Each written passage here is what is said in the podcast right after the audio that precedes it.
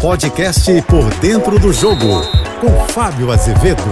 Olá, amigos da JBFM. Parece que quando um time sul-americano enfrenta um europeu, é um outro esporte que está sendo praticado e não o futebol. Tamanha diferença técnica, física e de intensidade e leitura do jogo.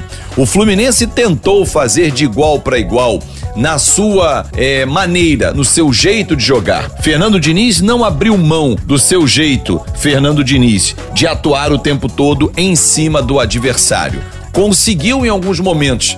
Teve falhas, falhas que originaram os primeiros gols da equipe inglesa do Manchester City, que mesmo sem três jogadores importantes, como De Bruyne, Haaland, Doku, conseguiu atropelar o time tricolor, que leva 20 milhões em premiação e traz para o seu torcedor o orgulho de ter visto um time lutando e tentando encarar de igual para igual o Manchester City. Mas com Julian Álvares, o atacante argentino campeão do mundo, Foden fazendo a diferença, Rodri jogando demais. Realmente parece que os europeus fazem outro esporte, praticam outro esporte. Se nós denominamos futebol, parece que o que os europeus fazem é outra prática esportiva. Enfim, mas ficam algumas lições. Esse foi o último Mundial em que, nesse formato, sul-americanos entram nas semifinais com dois jogos, porque a partir de 2025 será um formato de Copa do Mundo de clubes. E aí o Fluminense que lá já está garantido por ter sido campeão 2023, como o Flamengo também, campeão de 22,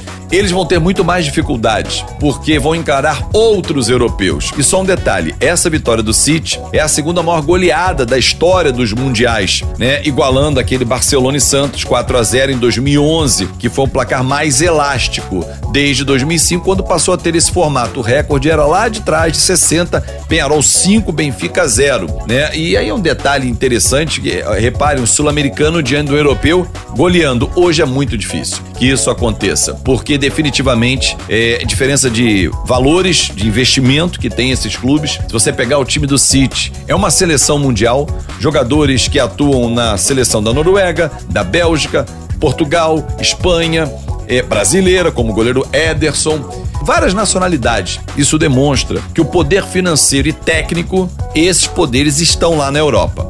Claro que aqui nós temos num consumo interno, e quando a gente fala consumo interno, leia-se América do Sul, os nossos clubes dão, a, dão conta da, dessa demanda. O Fluminense continua forte e, sabendo utilizar recursos, vai seguir forte para as próximas temporadas. Vai perder André e Nino, mas vai seguir investindo e trazendo outros jogadores.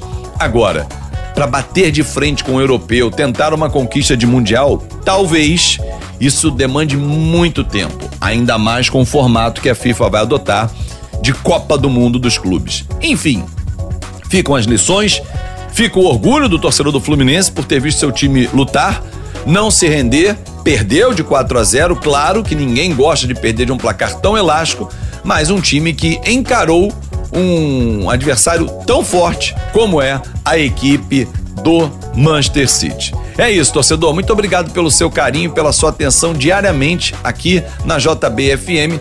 Eu desejo a você um feliz Natal e semana que vem a gente se encontra sempre. Segunda, sexta-feira, Painel JB, primeira edição, oito e meia da manhã e Painel JB, segunda edição, às cinco e cinquenta da tarde. Nas minhas redes sociais, espero por você em Fábio Azevedo TV. Um ótimo fim de semana, um feliz Natal e vamos juntos, sempre com a JB FM. Você ouviu o podcast Por Dentro do Jogo.